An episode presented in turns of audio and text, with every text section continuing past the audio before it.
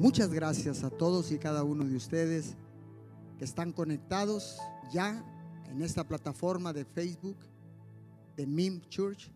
Sean todos bienvenidos a esta transmisión online. Continuamos con servicios no presenciales. Únicamente estamos aquí, los de Miria, los muchachos de la alabanza. Muchachos, pueden pasar. Gracias. Tomen su lugar, por favor. Estamos eh, muy contentos nuevamente si usted se va conectando, usted que nos va a mirar y a escuchar esta palabra en diferido, sean todos bienvenidos a esta su casa de ministerios internacionales Nueva Vida. Y hoy quiero empezar eh, con esta poderosa palabra. Va a ser una palabra corta, va a ser cortita, precisa, pero maciza.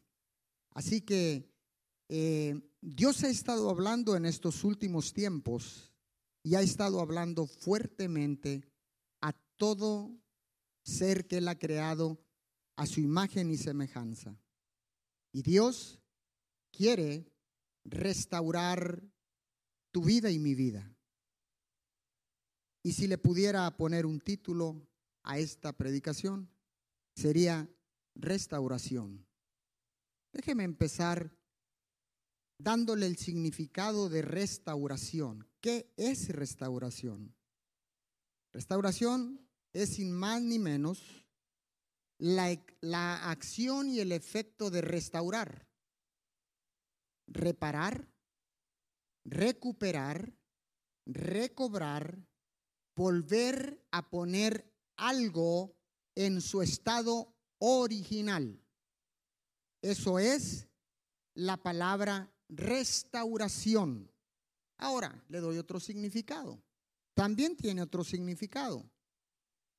La palabra restauración significa restitución, regeneración.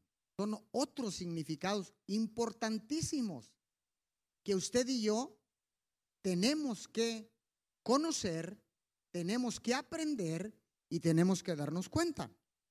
Mire, la restitución, la regeneración, el reparar, restaurar, recuperar, recobrar, el regresar todo al modelo original, en las escrituras siempre que menciona la palabra restaurar, está hablando de un crecimiento. En otras palabras, las escrituras siempre, Dios siempre que menciona la palabra restauración, esto es porque quiere que crezcas, que se multiplique, perdón, que se multiplique o se mejore. De manera que su condición final supera a su estado original. ¡Qué bendición! Entonces, Dios está llamando para restaurar todas las cosas. Entonces Dios lo va a restaurar a usted va, me va a restaurar a mí, va a restaurar mi familia, va a restaurar mis hijos, va a restaurar tu familia, va a restaurar tus hijos. Él va a traer una restauración total. Todo lo va a renovar, lo va a recuperar, lo va a recobrar, lo va a restaurar, lo va a restituir, lo va a regenerar. Y cuando quede todo esto regenerado, será mejor se multiplicará y crecerá y la condición de eso restaurado, la condición final, va a superar al estado original. Qué bendición, qué oportunidad tan grande. Ahora, le estoy enseñando acerca de la restauración, pero quiero hablarle porque Dios, le vuelvo a repetir, quiere restaurar todas las cosas. Levante su mano ahí donde está y diga conmigo, todas las cosas. Sé que está cómodamente ahí en su casa tomando un cafecito. Mire, en chores hoy no se tuvo ni que cambiar. En pijamas, tranquilo ahí, como usted quiere estar, ¿verdad? Tomando un café, un té fresco, todo, todo lo que usted quiera hacer y conectado siempre con mí. Así que ahí donde usted está, levante su mano. ¿Y qué le dije que me repitiera? A ver, los que están aquí en media, están en la, en la prédica. ¿Qué les dije que, que, que repitiera conmigo? No le escucho. ok, Dios quiere restaurar todas las cosas. Amén. Ok, entonces le hablé de restauración, pero ahora también, como Él quiere restaurar todas las cosas, quiero hablarle acerca del peso de nuestras palabras. Ahí quiero entrar y profundizar un poquito porque esto le va a traer claridad, porque la revelación lo que trae es claridad a lo que usted no puede ver con sus ojos naturales. Entonces, quiero que vaya al libro de Proverbios, al capítulo, alguien que me pueda pasar mi celular, por favor, porque no sé dónde lo dejé. Eh, por favor, tengo todos mis apuntes ahí y no lo traje. El iPhone, ese, ese que traes ahí. Tráigalo ese, así. Ese es. Ok, una disculpa, eh, me vine sin el celular y lo que pasa es que traigo otras versiones y la que tengo acá es nomás la Reina Valera del 60 y a mí me fascina eh, la versión eh, también de ah, la, nueva traducción viviente, me gusta la, también la traducción del lenguaje actual. Así que vamos ahí al libro de Proverbios capítulo 18, verso 20. Le voy a hablar en la versión nueva Biblia vida. Dice, el hombre se llena con el fruto de su boca y se sacia con lo que habla. Repito otra vez, el hombre, se refiere a usted y a mí, y también a las mujeres, porque cuando Dios habla de la palabra hombre se refiere a todo lo que Él ha creado. El hombre se llena con el fruto de su boca y se sacia con lo que habla. Estos son tiempos, déjeme decirle, donde Dios quiere, anhela que cambiemos nuestra manera de pensar y nuestra manera de hablar. Escuche bien, tenemos, si Él va a restaurar todas las cosas, quiere que restaure, le pedimos a Él que nos restaure y queremos con todo nuestro corazón que restaure nuestra manera de pensar y nuestra manera de hablar. Entonces, eso es lo que Dios quiere hacer. Escuche, lo que tú y yo hablamos viene a ser lo que somos y con eso creamos una atmósfera.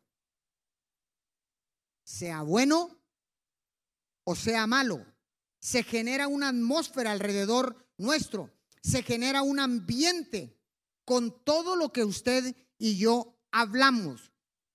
Y, Salomón dice en el libro de los Proverbios, dice que el hombre se llena con el fruto de su boca. ¿Qué le quiero decir? Todo lo que sale de su boca regresa hacia nosotros.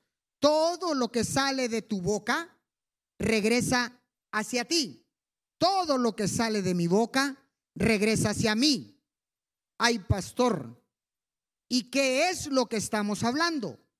quejas, maldiciones, malas palabras, crítica, juicio, etc., etc., etc. Lo que usted y yo hablemos, generamos una atmósfera en el ambiente.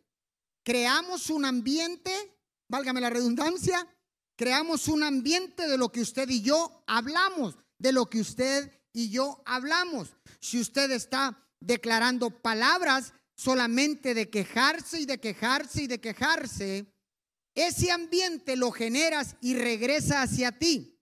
La palabra que declares, Dios nos pedirá cuentas a cada uno de nosotros. En estos tiempos de pandemia, en estos tiempos de crisis, permítame decirle, son tiempos de crisis económica, de crisis eh, familiares, de crisis matrimoniales, de crisis en los gobiernos, de crisis donde usted voltee a ver, hay una crisis. Y entonces es muy común que nosotros en nuestra humanidad empecemos a declarar palabras que no deberían de salir de nuestra boca. Le doy un ejemplo rapidito. en estos tiempos vivimos reclamando, no se lo diga a nadie, es entre usted y yo.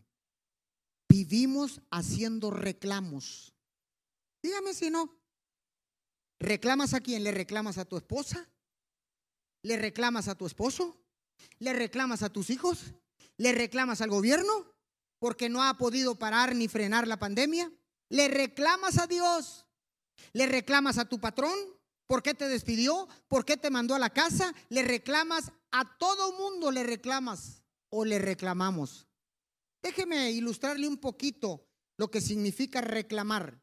Obviamente, tiene el prefijo re, que significa repetición o reiteración.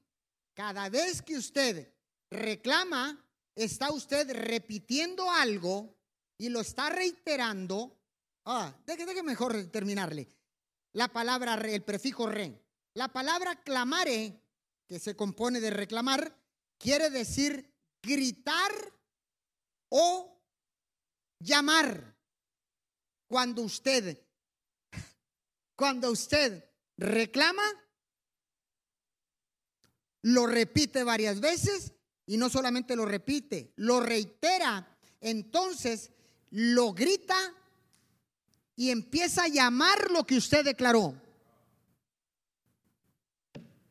Wow, escuche bien, cada vez que usted y yo reclamamos, estamos gritando con una inconformidad por lo que no tenemos.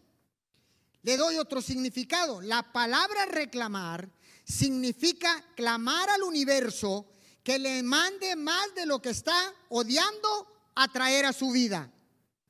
Lo que usted más odia, lo declara, lo reclama y regresa a tu vida.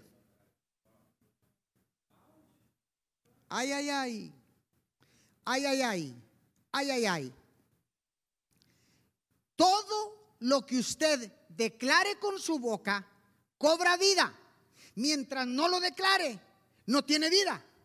Pero cuando usted habla, recuerde que Dios respalda lo que usted y yo hablemos, sea bueno o sea malo.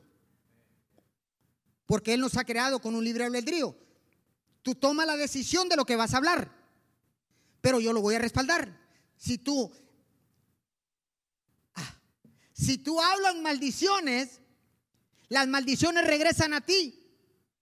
Si tú le deseas, eh, maldices a alguien en la tierra, esa maldición te regresa y multiplicada. Ay, Señor. Ahora, pastor, bueno, ok, entonces ya no quiero reclamar, entonces, ¿qué es lo que tengo que hacer? ¿Para dónde arranco? ¿Para dónde voy? ¿Qué dice el Señor? ¿Cómo es que Dios quiere que yo me comporte durante esta crisis y después de la crisis. ¿Ok? Bueno, gracias por preguntarme. A mí me encanta contestar. En vez de reclamar, agradezca. diga conmigo, agradecimiento. Dígalo una vez más, agradecimiento. Dígalo una vez más, agradecimiento. Ahora, ¿Por qué tengo yo que agradecer, Señor? ¿Por qué tengo yo que agradecer, pastor? Por todo lo que tienes. ¿Sabe qué significa la palabra agradecer? Apúntelo. La palabra agradecer significa bajar o hacer que la gracia baje. La gracia de Dios. La palabra agradecer significa hacer que la gracia de Dios baje sobre nuestra vida. Escuche, cada vez de la palabra agradecimiento se desprende la palabra gratitud. Cada vez que expresamos gratitud, atraemos como un imán lo que hablamos. ¿Por qué tengo que agradecer? Por simple y sencillamente la vida. Hoy amanecimos con vida. Es suficiente para agradecer y mostrar gratitud a Dios y decirle, Señor, thank you very much. Muchas gracias en español. Está acá conmigo. Entonces, cada vez que nosotros expresamos gratitud, atraemos como un imán lo que hablamos. Ahora, ser agradecidos o ser grato es sinónimo de humildad. Cada vez que usted y yo mostramos gratitud por algo o a alguien, es un sinónimo de humildad. Cuando usted tiene humildad, es una señal de que usted mantiene una relación con Dios. Entonces, pastor, ¿y con quién yo tengo que ser agradecido o mostrar gratitud o ser grato? ¿Con quién? ¿Con quién tengo yo que ser humilde? Número uno, con Dios. Número dos, con tu familia. Número tres, con la gente. Número cuatro, con tu patrón. Número cinco, con tu gobierno. Número seis, pastor, pero el gobierno dice la palabra que levantemos rogativas por todos aquellos que están en eminencia. No te está diciendo que si quieres o no es una orden. Levanten rogativas por todos aquellos que están en eminencia, porque todo líder en la tierra es puesto por Dios.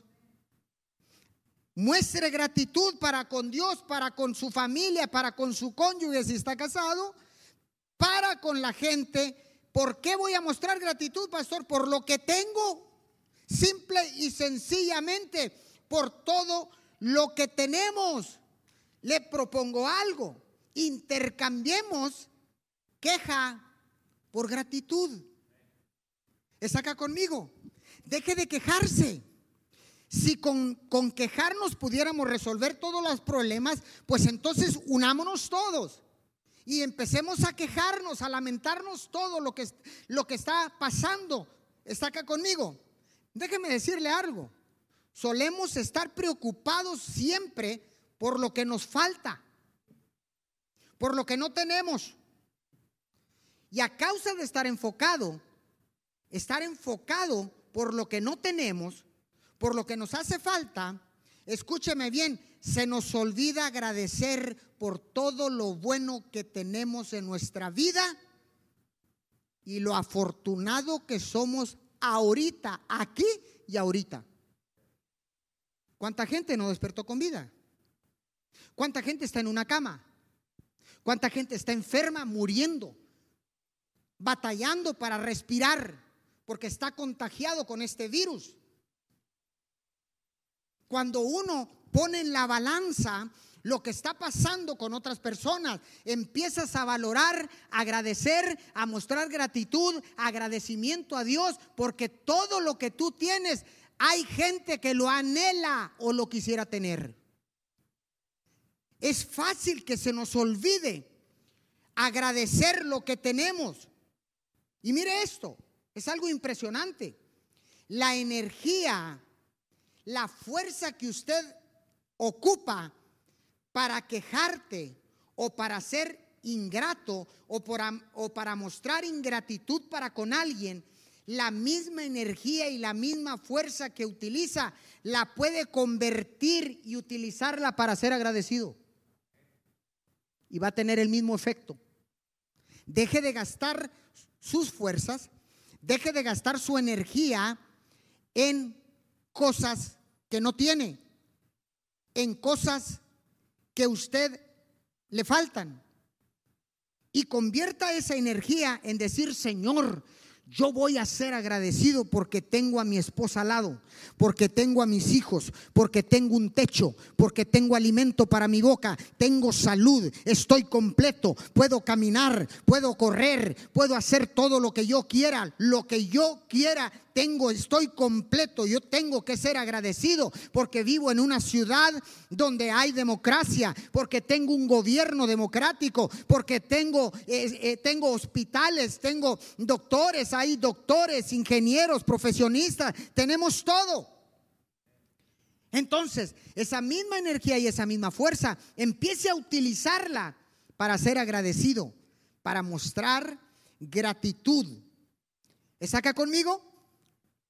Te aseguro, escúcheme bien, usted que se va conectando en este momento, escúcheme bien, te aseguro que tendrás asombrosos cambios en tu vida y por ende mejorará tu calidad de vida cuando empieces a ser agradecido con lo que tienes, porque mucha gente anhelara. Hay gente que no tiene hijos y usted tiene cuatro, cinco, seis, algunos tienen un kinder, pero de eso no estamos hablando. Aquí lo que estamos hablando es de ser agradecidos porque tengo tantos hijos. Tengo hijos. Hay gente que no lo tiene y anhelara, cambiaría todo lo que tiene y le dijera, si yo tuviera lo que tú tienes, ve cómo tendemos a no valorar lo que tenemos. Este es un problema en la iglesia y en el mundo entero. Hay un constante, hay una constante inconformidad en el mundo por lo que no tienes o por lo que te hace falta. Por eso cuando le pedimos a Dios, no le pedimos, eh, Dios no pregunta, yo me imagino que Dios ha de preguntar. No pregunta qué necesitas. Él dice, ¿qué te hace falta? ¿Qué te hace falta? Entonces uno medita. Dice que me hace falta, pues ahorita me hace falta salud.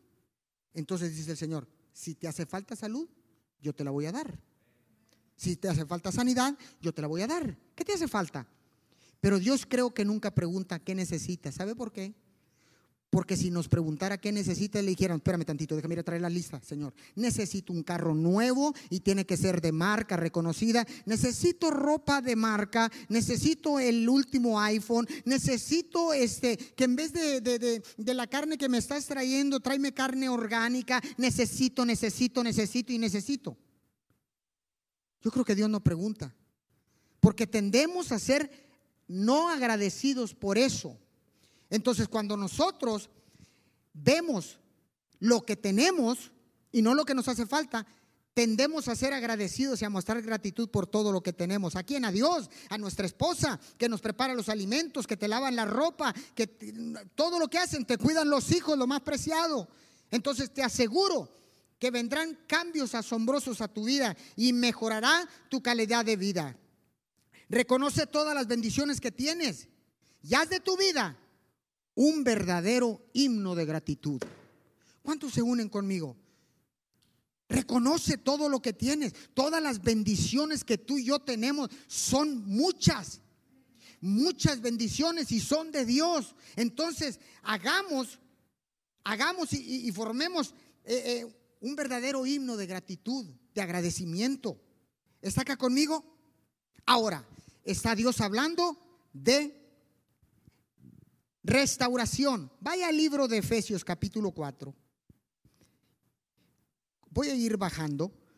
Efesios capítulo 4, verso 22 al 32. Le voy a leer esto porque quiero, necesitamos escuchar esto. Esto necesita ser escuchado. ¿Ok?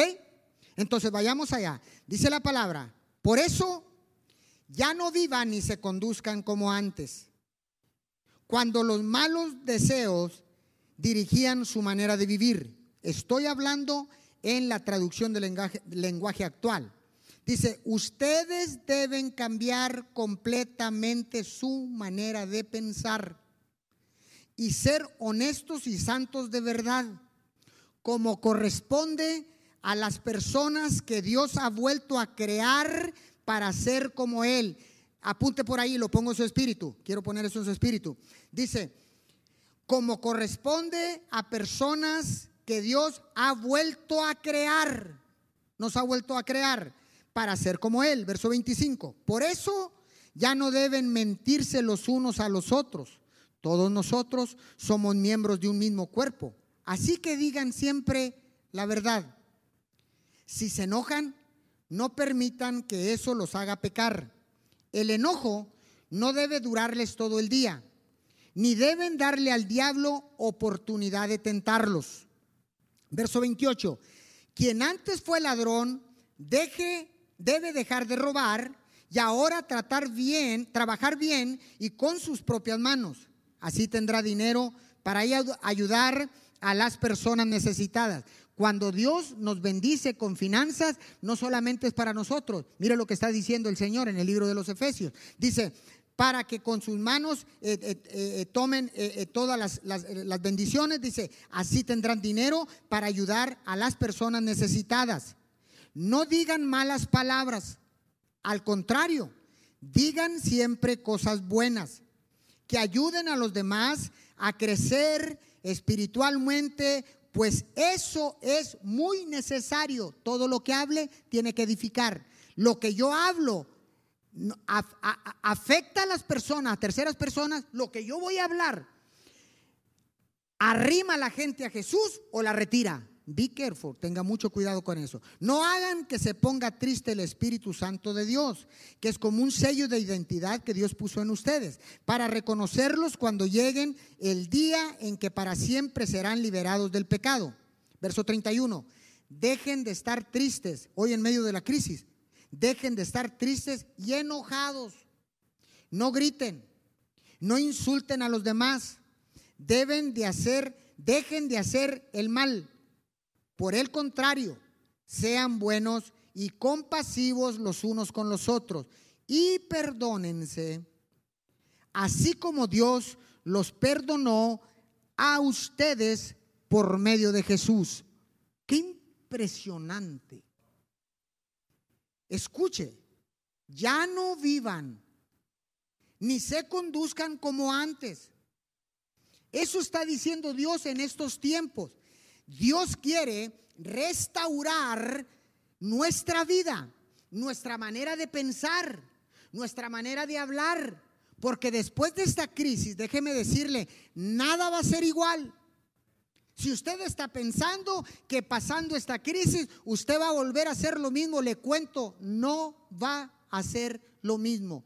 Todo va a cambiar. Todo está cambiando. Estamos entrando en una nueva era, en la era de lo digital, en la era donde todo está siendo revolucionado. La manera de hacer negocios no va a ser la misma. La manera de relacionarnos con Dios no va a ser la misma. La manera de relacionarte con tus semejantes no va a ser la misma. La manera de cómo los gobiernos estaban actuando antes de la crisis con el pueblo no va a ser la misma. El pueblo no va a ser el mismo cuando vaya a elegir a sus próximos gobernantes. Escúcheme bien. Escúcheme bien y escríbalo porque nada va a ser igual. Totalmente todo será diferente. Por eso dice en el libro de los Efesios, cuando el apóstol Pablo le habla a los Efesios y les empieza a decir, ya no vivan como antes, ni se conduzcan como antes, cuando los malos deseos dirigían su manera de vivir. Cambio, transformación, renovación, restauración restitución, todo tiene que cambiar. Le doy un principio de vida, apúntelo. Somos el resultado de lo que pensamos y hablamos. Ese es un principio.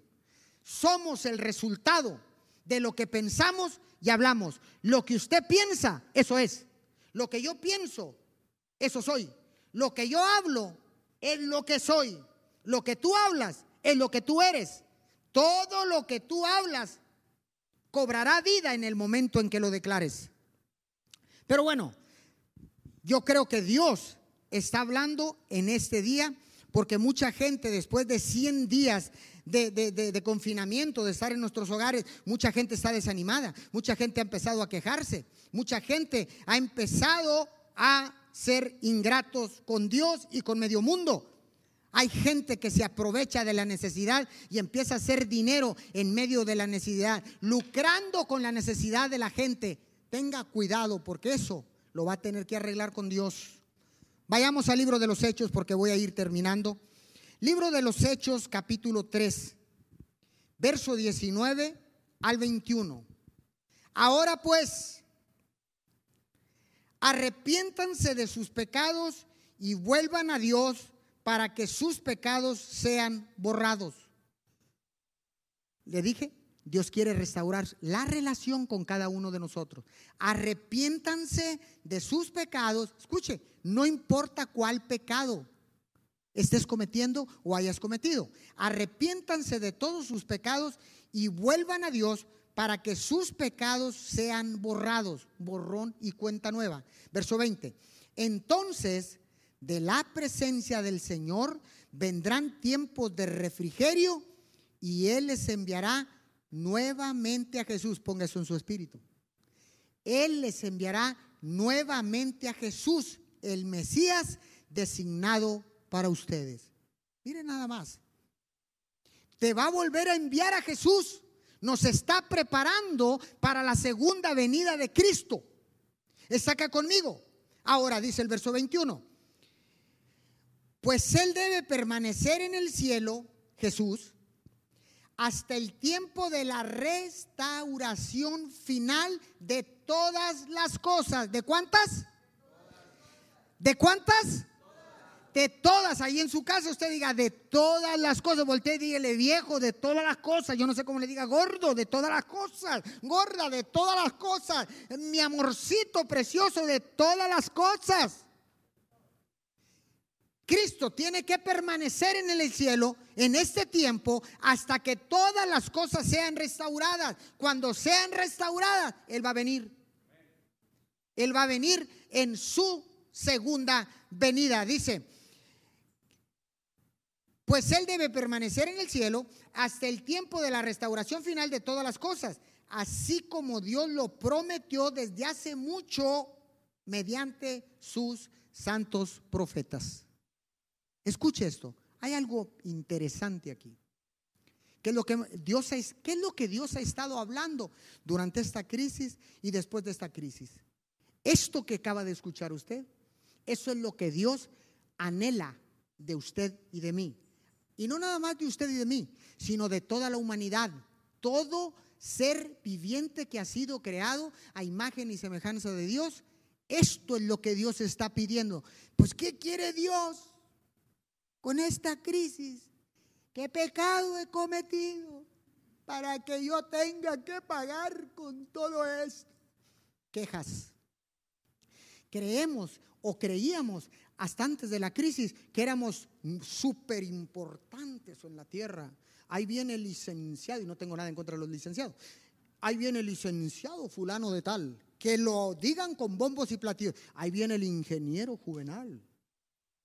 Con bombos y platillos. Ahí viene el apóstol. Ahí viene el profeta. Ahí viene, ahí viene, ahí viene, ahí viene bombos y platillos porque pensábamos que nosotros éramos lo más importante sobre la faz de la tierra. Error. No somos lo más importante y Dios nos lo ha demostrado y a ti y a mí nos ha quedado claro en medio de esta crisis. No es ni la fortuna ni los bienes materiales, que tampoco estoy en contra de eso. Dios ha decidido prosperarnos en todos los caminos. Pero ¿sabe qué? Lo que está sucediendo, ¿sabe qué es? Que Dios está hablando para que la, la persona más importante en el cielo y en la tierra es Él, no usted y yo. Ahora, Él te necesita a ti y a mí, pero si no hay esto que te voy a mencionar, no podemos, no puede Él restaurar la relación contigo y conmigo. Aquí, en el libro de los Hechos, habla de, número uno, arrepentimiento. Número dos, presencia. Número tres, declara la palabra. Y número cuatro, si entendemos estas tres, vendrá la restauración a tu vida y a mi vida. Hay algo que compartió la pastora Leticia eh, hace unas semanas acerca del significado de shalom, la palabra hebrea que significa paz, paz shalom. ¿Sabe qué? Dice, restaurará la paz shalom. La, palabra shalom significa restauración total de todas las cosas.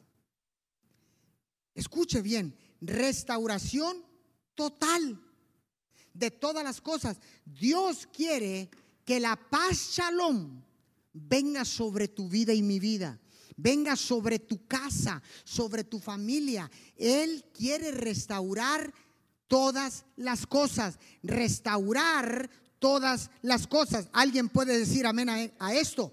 Él quiere que regresemos al estado original en el cual Él nos creó. Él quiere restaurar, reparar, recuperar, recobrar y volver todo al estado original. Él quiere restituir, quiere regenerar y así como lo dice en toda su palabra en las escrituras, Él quiere que usted y yo crezcamos, nos multipliquemos y nos mejoremos y, seremos más que, que seremos más bendecidos o estaremos en una condición final y superará al estado original. Qué bendición en prosperidad. La paz shalom también significa prosperidad.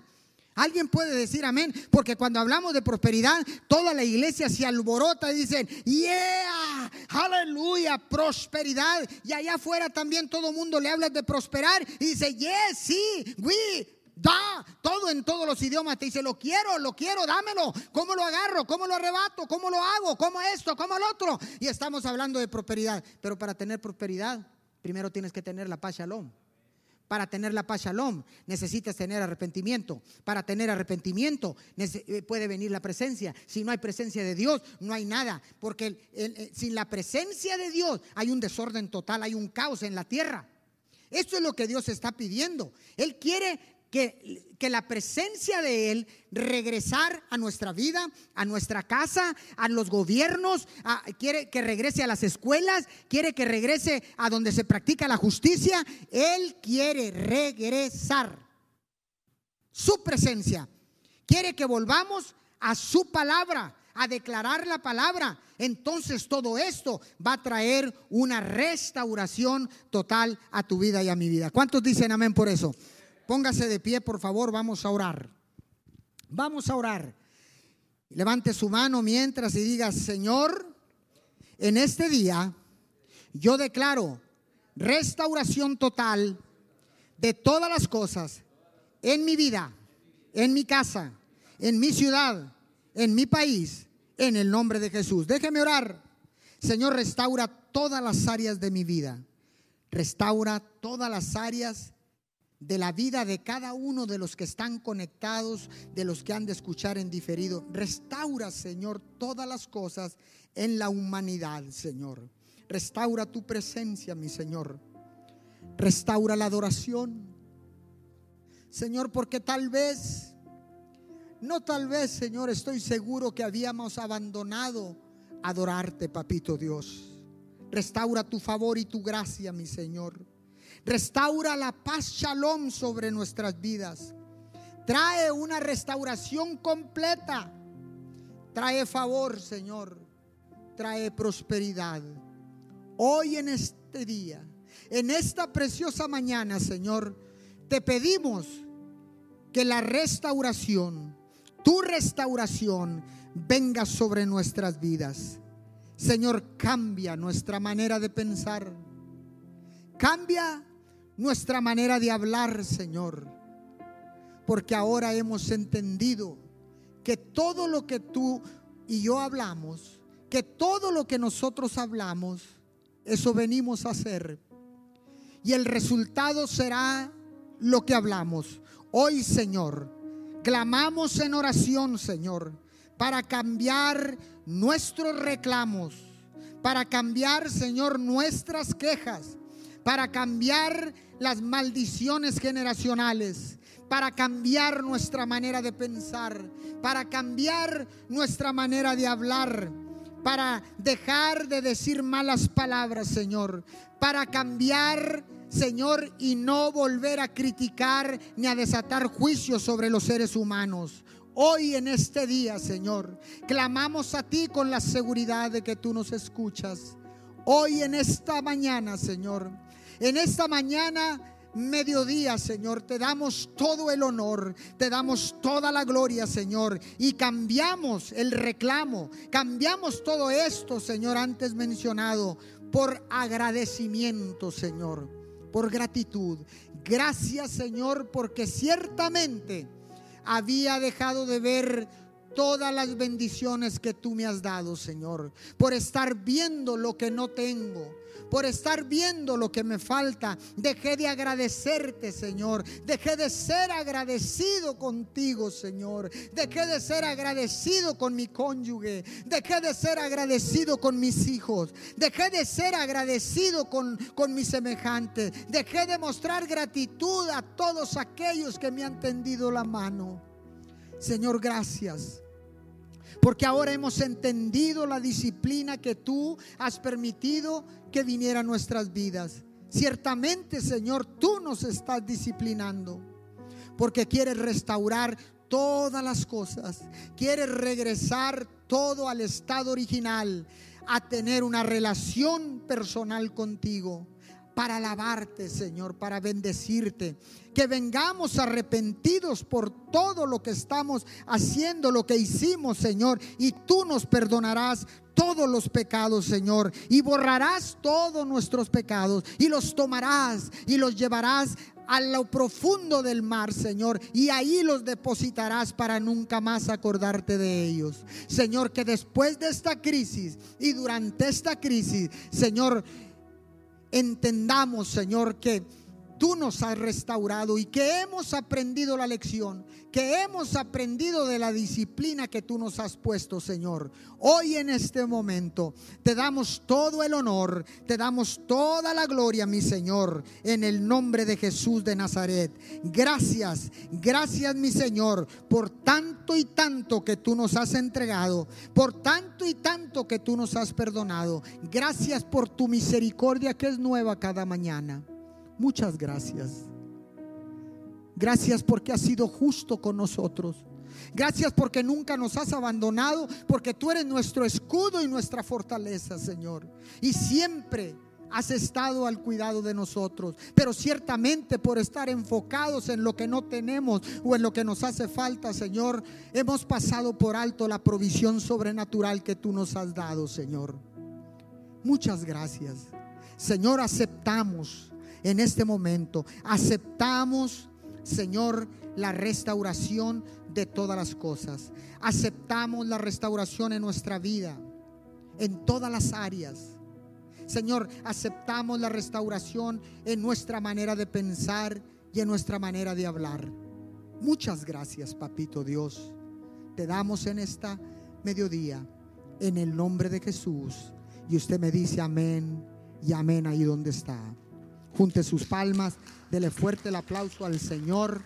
Reciba esta palabra, atesore esta palabra y deje que la palabra es el que puede crear transformación en su vida y que la presencia del Señor descienda sobre su vida y su familia. Muchas gracias a todos aquellos que se han conectado a través de las redes sociales, a través de MIM Church. Muchas gracias a todos aquellos que se han de conectar en diferido. Gracias a todos los países que se conectan de diferentes partes de Bolivia, Ecuador, Nicaragua, eh, Costa Rica, Colombia, eh, Brasil, Argentina, de todos esos lugares, Estados Unidos y por supuesto México. Gracias por mantenerse conectados con nosotros. Y recuerde, nos despedimos, les mando un abrazo y declaro que cambias tu lamento, Dios cambia tu lamento en baile y cambias las quejas y todo lo que tú estás eh, eh, haciendo mal, lo cambias por agradecimiento y por gratitud. Así que recuerda, mantener, me equivoqué aquí, pero se lo vuelvo a decir, conectados conmigo